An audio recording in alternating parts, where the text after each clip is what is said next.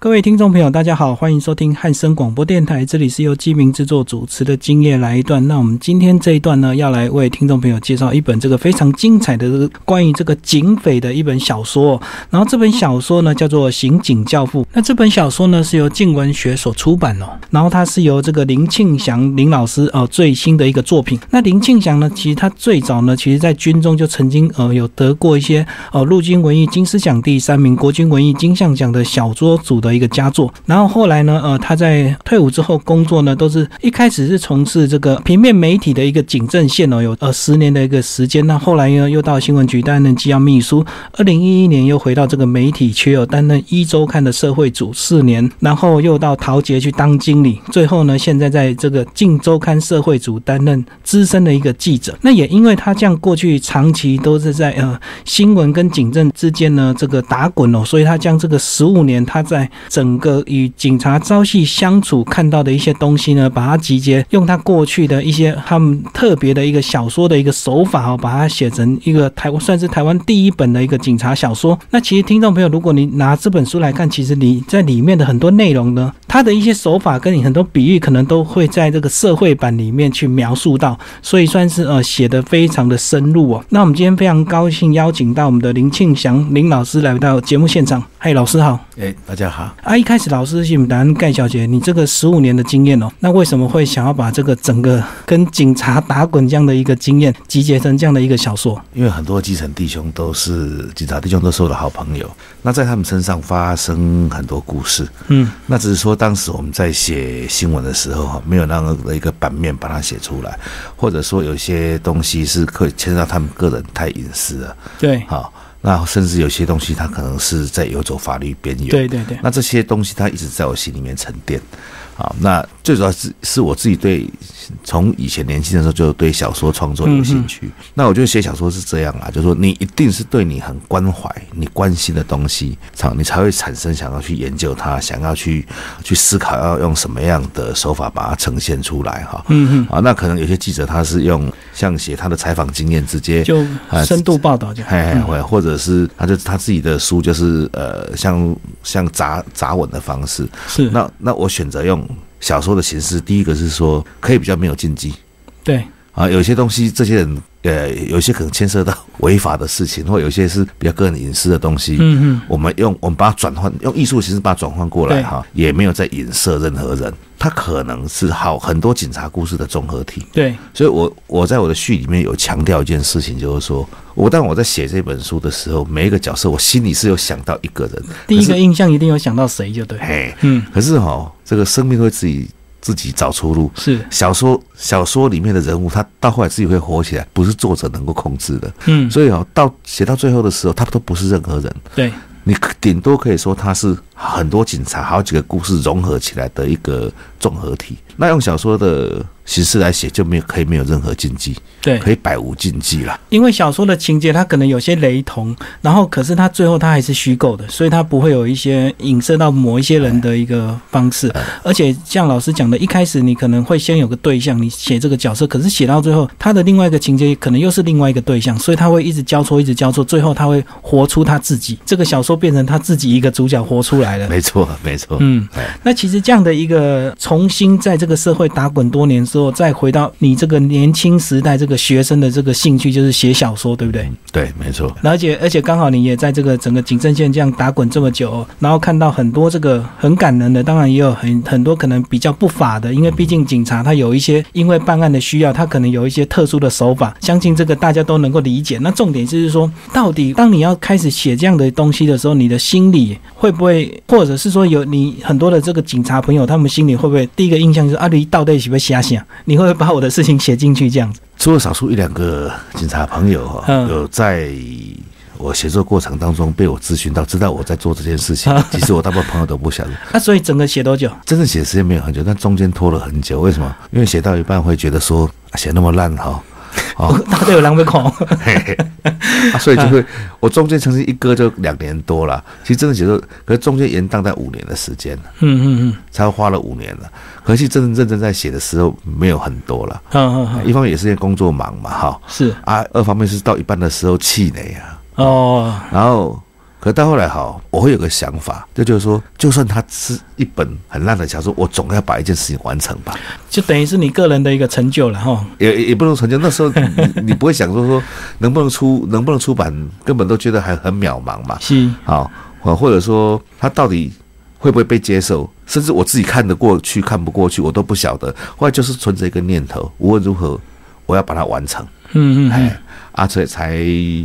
花了五年时间把它写完，可是真正写作的时间没有很多啦，哦，真的要，是构思的时间比较长。因为老师过去其实也有写过小说的经验，所以其实真的动笔是很快的，就是随时，但是就是写写停停，写写停嗯停这样子哎哈。对对对对对。然后总共五年的时间，终于这个把这本书写出来。那其实这本书的架构其实就蛮简单，其实就是三个人的角色的交错嘛。哈、就是我们讲到是刑警，那他一定会跟一个黑道大哥有些牵扯，然后最后呢，这个黑道大哥可能又带着一个小弟，这呃个小弟呢就这样子变成一个枪击要犯，然后变成一个呃非常头痛的人物。这三个人，呃那其实大家心里站在自己的角度都有他的一个想法，每个人都想要找到他自己好的地方，但是在这个整个命运之中，三个人好像就无形这样子一直环环相扣在一起哦。是，嗯其实我一开始的念头是是是觉得对这个枪击要犯哈，因为台湾哈，台湾有很多枪击要犯，其实他们都不是什么很大为的，他们都是踏上错误的第一步，再加上有人暗后面中，提供，哎 火力啊支哎援，，那他他就嗯他，就一下就串起来了，是，一既要尬，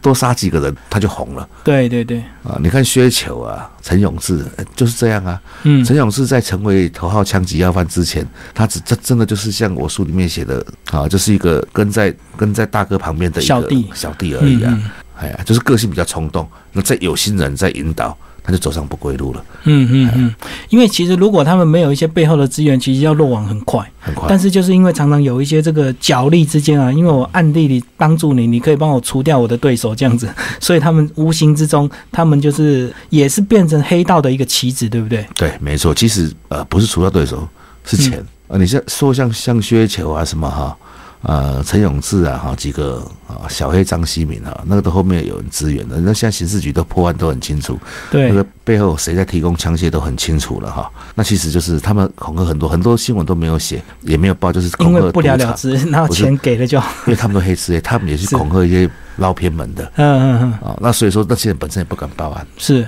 然后他不敢骂，但是他一定会想尽办法去找到他，然后就是一直会有这个黑道火拼。但是相信这个消息只要一出来，大部分还是都会他们彼此之间都会压下来，因为他们也不想见报，然后大家一起对都被扫荡这样子。对对对，嗯，就是黑道的事情自己黑道处理就对。 那其实这本小说里面写的很多情节哦，都蛮深刻。比如说他们到舞厅一定会有一些刑警，有时候到舞厅就会有一些大哥一定会招待他，然后就会小姐会陪你喝酒啊、唱歌啊，然后可能还会弄个 o s h i m o r i 哎，其实这个好像活生生都是，呃，这个老师是不是过去也曾长期有跟在他们旁边，有时候难免也会跟着他们看到这些，对不对？会啊，交际应酬这样子。哎，多少都会。哎呀，其实里面的这个细细节的部分写的还蛮深刻，这个就是真真的一定要亲身体验的人才写得出来，哎，年轻的时候就难免都要跟的。 对，因为跟有时候你也要跟这个警察套交情，他们才会给你第一手的这个独家。哎，对，其实到后来会在大家其实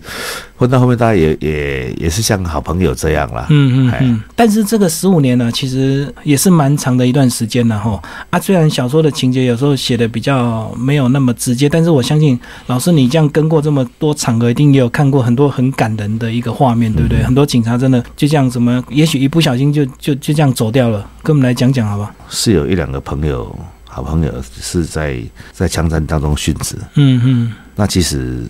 呃，这些朋友来讲的话，哈，他们有很多多面貌的是，哈，他或许可能操守不好哦嗯，可是他可能办得很很认真。嗯嗯那我觉得警察这个工作哈，很多警察他可能平常是一个有争议性的人，可是当他在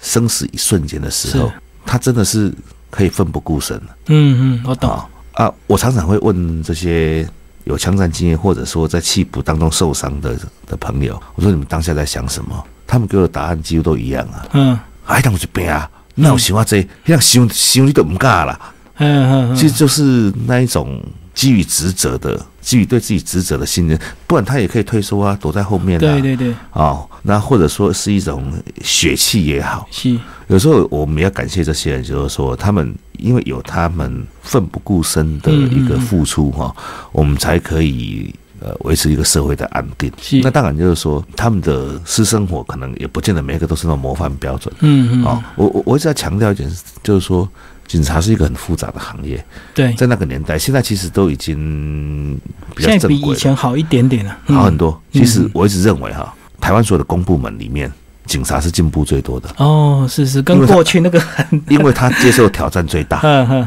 哦嗯，他面临社会的质疑挑战最大，嗯，所以他其实进步最多的。十年前、十年后哈，啊，十年前、十年后其实差很多啊，跟二十年前更不能比。 其实老师在序里面有写到说，像你记者的身份也是跟警察一样，都有一些权利可以修理别人。嗯那记者进步是比较慢的，然后警察他的进步是比较多的，这 样我我就记者是堕落， 就更更沉沦就对了。记者不，记者多的是整个业界的环境啊，是因为即时新闻啊，现在的即时新闻，嗯，造成记者他没办法去好好的去做他有深度的该有的报道还有的嗯的专业的查证什么的，他比较不是记者的问题，应该是整个产业的问题啊。哦，这个也是我们这个新闻频道太多的问题，对不对？对啊，大家都要拼独家、拼那个及时，所以很多东西根本来不及查证我就觉上得是应了。该是网络新闻起来造成嗯新的问题，会造是成记者的专业没办法去发挥了。其实这里面书呃也有稍微提到了这个，其实我们这个警察其实他过去啊，这个一十几二十年前好了，过去有时候为了办案需要，他难免就要跟一些黑道接触，或者是跟一些县民接触，所以他有时候就一定要混入那个，不管是刻意去安排，或者是说他。喜欢这种场所，他一定要去那个环境接触，才会对他。如果要破案的话，其实很多事情还是要靠一些黑道的帮忙，对不对？甚至其实我们过去社会新闻也常常看到，有时候这个这个老大犯错，就是小弟就会带枪顶罪这样子，然后要给安家费。这个很多黑道电影也是这样演。应该讲哈，以前哈，以前警察办案哈，你有没有能力布线很重要，对，那决个就定是你这个刑警的能力专业破案。啊。人家觉得说猎扒手高啊哈，哎就是第一点，你的县民、你的案子的来源多不多？你对外面黑道的动态，尤其是扫黑组的，负责扫黑业务的、半流氓业务的，你对黑道动态掌握多不多？是，好所以你就要有黑道朋友。啊，那所以这种情况之下的话，哈，长官对你每天跟黑道在一起，或者是或者怎么样，也睁眼闭眼，因为那个时候对警风纪没什么要求，是，但是警察、记者、检察官、业者、黑道都混在一起喝，这这种这种场面，这种场面我。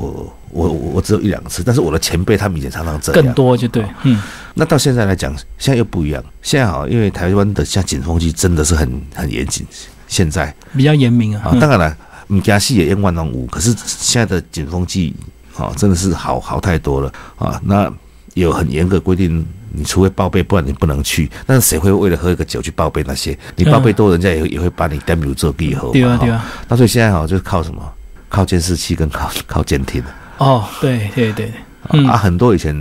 老刑警的一些布线的功夫，现在也失传。所以我也常，我这两年也常常听到一些警察朋友在讲说，哎、港务弄是团体啊，嗯嗯嗯。因为过去有很多时候破案还真的要靠线人啊，你怎么跟线线人打交道，就是有一点有要有一点功夫吧，哈。对，嗯那大概可以分成几种吧，哈。以前以前的刑警哈有有分哦，有些可能专门在办流氓的，他的专长就是流氓，因为嗯，他对黑道动态很熟。那有些可能就是很会办毒毒品，品，嗯，少毒的啊啊，有些是那种很会办那种窃盗的，会办窃盗的哈、他这个车一看哈、车门一摸他就知道他是他是哪个年份的哦，好好，啊啊，这个这个灯哈、车头灯的弧形就知道说他是不是改装车或者是 A B 车还是借尸还魂车，嗯嗯，他们对这个就很，可是我跟你讲，厉害到这种程度的心情，多少跟窃车集团有挂钩，搞不好他就投资窃车集团，就是他可能有很多的这个线索，就是切车集团提供的。哎，其实就跟我们有一些电影也是这样演啊，你要办一个杀人连续杀人魔，你可能要去访问另外一个连续杀人魔，他才能够彼此了解这样嗯子。那其实这本书啊，主要就是三个角色哈。啊，老师也帮我们聊聊这个三个，你当初为什么会去想到这三个角色，就是刑警小队长、黑道大亨及枪击要犯这样。因为哈、我一开始是呃想要写一个这个小队长这样的一个角色，嗯，因为这样的角色哈，其实每个县市都有对，啊，就是在过去了哈，现在可能没有了。在过去的年代，每个县市都有几个那一种黑白两道很厉害通的。吃的那种。那他可能只是刑刑事组长或者小队长，小队长这个层级很多啦，因为小队长就是他除非在警大补学历，不然他永远都升不上去嘛。嘿嘿，啊，所以它也会永远在这个地方。那景观就不一样，景观它可能升到个程度，它会掉到其来他来县去市去嘛，哈。它就有点像一个像士官，一个像军官这样。对对对对对，啊，他干到小队长，他就是顶嗯 一直天待了在嘛。这里。那他反而出去去念，去再去念警大，搞不好就是调离开他的地方，他也不愿意。 嗯，他永远基层的万年士官长。那这个小队长有些他在地方上的实力很好，嗯嗯，哦，黑白两道哈，甚至连可能议员什么关系都很好，这样。也可以讲他有时候还是地下分局长啊，那的。哎、应该来供了哈，哦就是说，因为分局长也也也对他也很看重啦。对啊，好、 破案要靠他。哎，他们就是他是很多大案子都是他们在。其实我觉得以前各县市大概都有一一两个这一种哦，这种重量级的嗯嗯，的小队长或者是组长这样哈、官阶不会太高，太高了他就他就不会这么厉害了啦嗯嗯啊、那这样的人通常是集善恶于一身，他对狠起来也很狠，不狠他怎么做到这个位置？嗯嗯然后好事也做很多，破案也破很多，帮助人也帮助很多，修理对手也也毫不留情。我就对这样的人很有兴趣。嗯嗯那那接下来的话哈，是因为呃，我看过台湾几个枪击要犯，自己也去采访过他们犯案，甚至警方在追逐他们的过程哈嗯，。也有跟着。哎，从陈永志开始， 陈永志啊哈，张习敏、薛球嗯嗯，啊，他们犯案在追捕的时候，哦我都有采访到，尤其是陈永志啊，尤其是陈永志这个角色，陈永志现在已经被判好前前不久他被判好几个死刑了啊。里面其实小队的原型是陈永志啊，那接触陈永志的人跟我讲说，他的个性其实很是蛮单纯的一开始的。哎，那他就是冲动，这个人就是冲动啊，他这个个性冲动了，其实人不坏。当时他原本第四不小心杀人，他第四杀人其实就是就像我小说写的这样，不急 着，那嗯那那段真的是陈永志的故事。嗯嗯，好啊，那后来因为本来他已经要出来投案了，后来因为被他打中，那个小姐死了，人家也不敢叫他出来，急救他也一下嗯不愿意出来了。那结果他往期间 又又犯下很多，那我就把这个这两个人搭起来，哦，用他的原型来哎，写，是是。那后来呃，你还是要找一个常进人嘛，对对对，我再去就是塑造这个常嗯进黑人的道角老色。大就，黑黑道老大常进人的角色，啊，这个角色就比较没有刻意在什么原型对象，而嗯是说，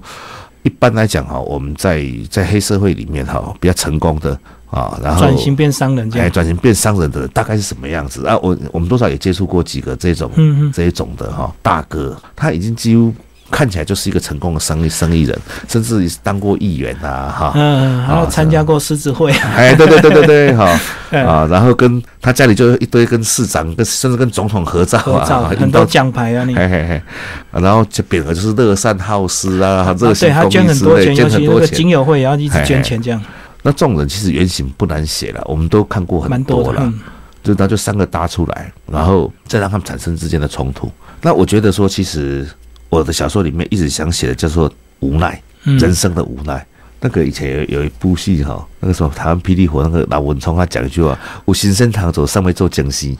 对好对对，嗯啊”往往就是这样嘛。我不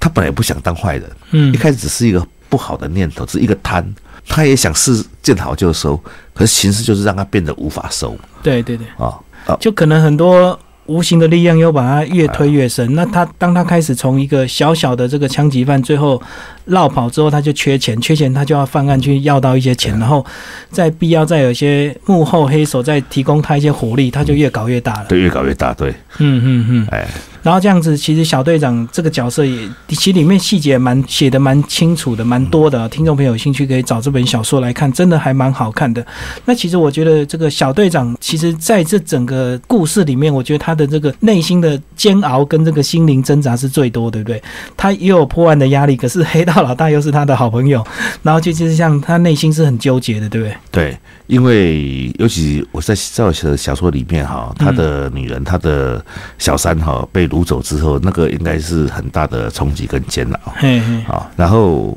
我里面给他设定的一个角色就是说，他又要兼顾江湖的道义，对哦，那又要执行他本身警察 的勤务因，为分局长有压力， 一定要破案什然么后他自己又有很很多私心，的，对啊。哎，那其实这个当然最后的结局我们在节目中也不透露了，这个听众朋友可以好好来看，因为其实这个小说如果结局直接告诉你就不好看了。其实那这整个小说这个大概的时间大概多长？就是从这个小弟误击之后变成呃这个枪击要犯。整个时间轴大概瓦等，但两三年，嗯哎，就是说从他第一次犯案到他最后面啊，到结局那样来讲的话，是大概两年到三年的时间，嗯，因为差不多一个枪击要犯亡命的过程啊，一也很难个超过两周三年 期啊了，呀、大概也很难超过两三年了。嗯哎嗯嗯这两三年之内不是被黑道打死，大概就是被警察抓嘛。嗯。哎呀、那以这个呃林老师，你你现在来看哦，以现在的时空背景，还有没有像过去这样子会去酝酿成一个枪击要犯，然后去逃亡两三年？因为现在的时空背景比较不一样，然后可能到处都有监视器，是不是现在抓人就比较比以前快很多了？呃，我觉得这个不是监视器的问题，嗯而是说哈，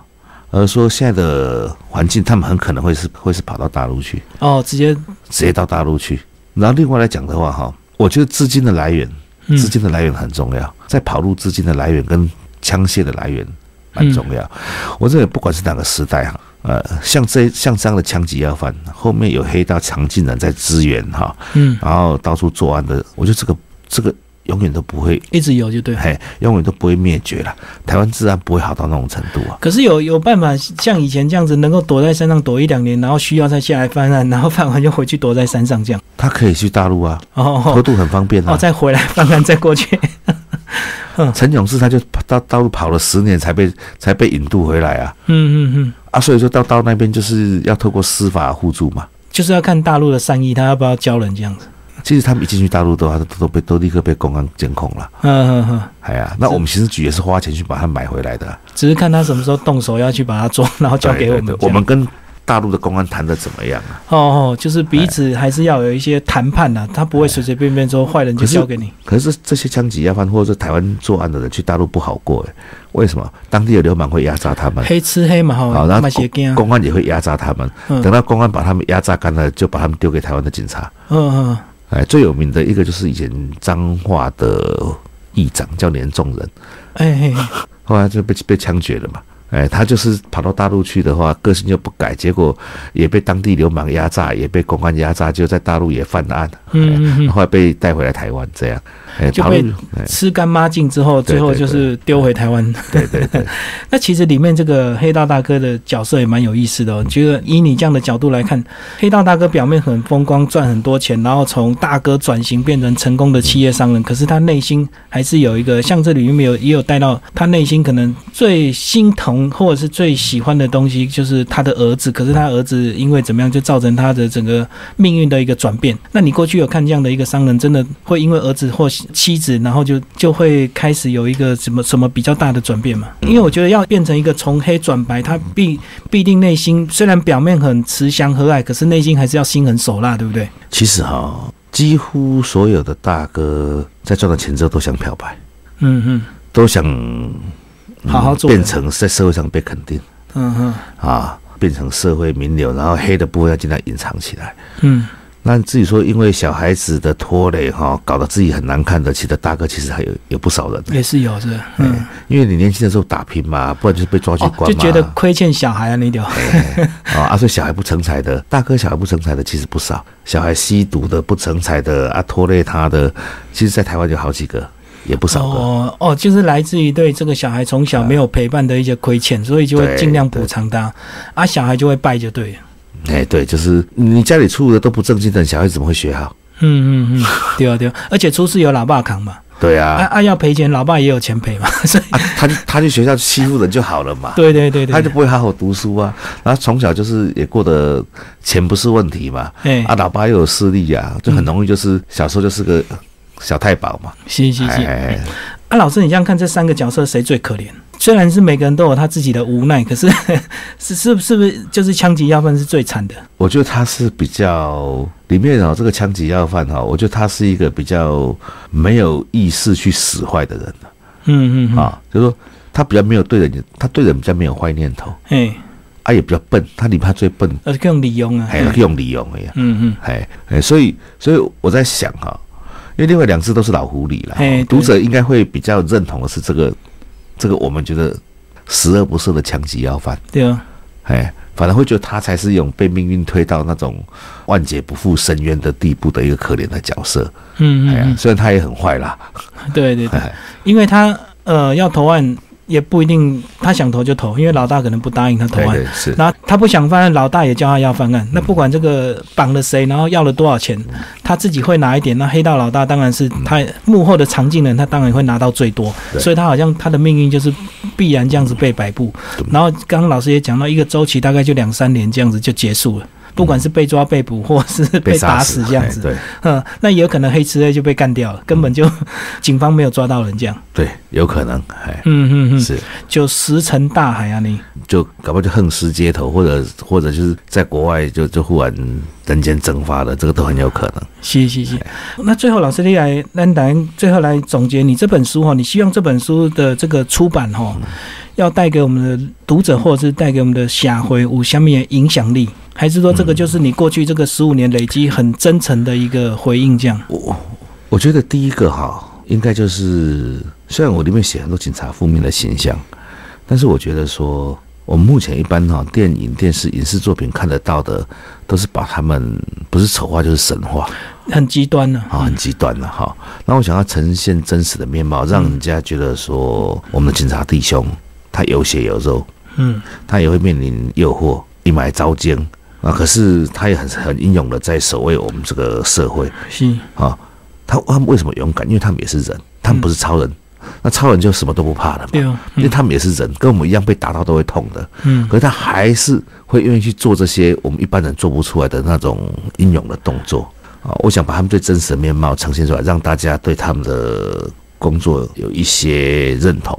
嗯，那我比较没有想到的是什么？劝人家拍到我们堂给啊，这这这这个这个劝是我老实讲，我从来没有这个念头啊、哦，没有这么伟大的想没法有没有没有没呢有，，因为我因为我觉得这个道理都很简单，谁谁都懂嘛哈。嗯嗯然后我比较，如果说有什么附带的念头说，啊当然就是对警察工作的认同哈。嗯，哎哎，还有跟他们的感情，跟这基层弟兄在一起十几年、二十年的感情，好、希望把他们最真实的一面呈现。哦，之外呢，哈、其实任何一个创作的人，他想要的都是呈，都是想要呈现或者去探究嗯，人性的复杂的一面。呃，这是一个艺术的课题呀、是是啊。。任我我我想每个作家的每一部小说都离不开这里嘛。然后老师这个这本终于写完，那最近也是，其实整个网络的回应还不错了哈，也蛮有卖点。谢谢这个第一本警察小说，然后自己那时候脑子有没有马上在想想，那续集有没有可能再写？因为其实这种人的故事，它可以一直延续下去的嘛。我现在目前在继续在在酝酿哈，甚至在开始已经在着手在在做一个初步的大纲的哈，呃，跟这本书也有点关联，同样的题材啊，还嗯是以警察，但是呃，我是第二本我会以在时间往前推十年，就是大概在民国七十几年，民国七十几年末期，八十年初期哈嗯，啊，然后台湾警银卡邦那个哦，万年点代的其中啊，嗯，啊，那个时候，呃，黑金最猖狂的时候，那个时候的警戒比这本书写的更恶劣十倍。嗯，因为那时候大家都钱多嘛，哎哎哎，哎啊，然后你看台台湾的议长几乎都是黑道的，什么正太级呀、哈是，啊，然后那时候那时候警察也是警风气很很烂的时候啦，啊，也最多警察殉职阵亡。我那个年代，那个年代我还没进入警戒，我还没进入新闻界所以，还要再收集资料的。哎，对，就是，但是不难问他，因为有很多我身边的前辈都啊，不管是警察或记者前辈都经历过那个年代，我也听得蛮多的啦。嗯嗯嗯，好、然后那个年代的警察也退休才十几年而已嘛，所以还都都找还不到嗯在嘛，人都还在嘛。好、他们经历的故事，有时候酒喝完，他们就就讲当年勇哦呀。那个也是让他们怀念的年代，因为当时警察是横着走嘛，嗯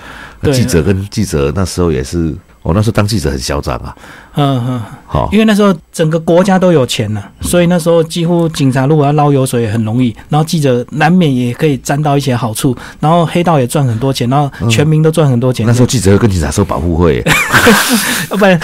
不交就写你坏话，现 在诶、不是啦，那这当然有默契啦，不是但哎但是看起来就好像好像，共生结构。嗯哎，因为那个时候的警风气跟记者的一个操守普遍都都很差啦。可那时候是一个他们是一个很腐败但是快乐的年代，哎哎，哦台湾人充满自信嘛，因为那时候大家有赚钱，就是说相对大概都根本 gay 高工，你警察到底多坏，对不对？那现在大家都很穷，那你警察做了一点小错事，我得不要打到我厉害的，就是让对看不得对啦你对好对这样子哦哈。哎，尤其一看哇，你一个警警专刚毕业的警察，薪水五六万加超勤，可是你没有想说。人家一个月一万七哈，最多一万七，那个超起是每天上班十二十四，加码啊加上去哎的呀，一个礼拜他可能就两三天才能回家睡觉，他真的是多付出很多才拿那些的。对，我相信这个小说写起来应该也蛮精彩的。希望希望能够能够呃突破第一本哈，有嗯能能够给大家更精彩的故事。其实，在整个小说的这个创作过程，应该对你也是一种享受，对不对？一般在一边写作的过程，一边也可以这个回忆你过去的种种滴滴，然后啊，也是对你这个十五年的呃整个工作做算是做一个小小的总结啊。你总算十五年没有白活，有一有一部作品啊，你应该说写作的过程哈、是痛并快乐着 了，有时候很痛苦啦写不出来很痛苦，啊，有时候会会觉得呃好像当机囧当啊哈，哦会欲罢不能。哈灵感源源不断的啊啊你。我我是不太相信灵感这个东西 是了 啊。好，我我我觉得每一个可能有些些写作的人，有些作家，人家是真的很有才华哦。我觉得每一个成果都是苦思的结果了嗯，啊，因为。你知道的故事，你知道我，我觉得我比别人的优势是，是我对警察的知识细节了解比较多。嗯，好、这个就好像说你写历史小说，小说的人他要做很多的考证，而对这些东西是我自己经历过的哈。活生生好跟他们相处来的，你要把它转换成为有艺术的形式、小说的形式来讲的话，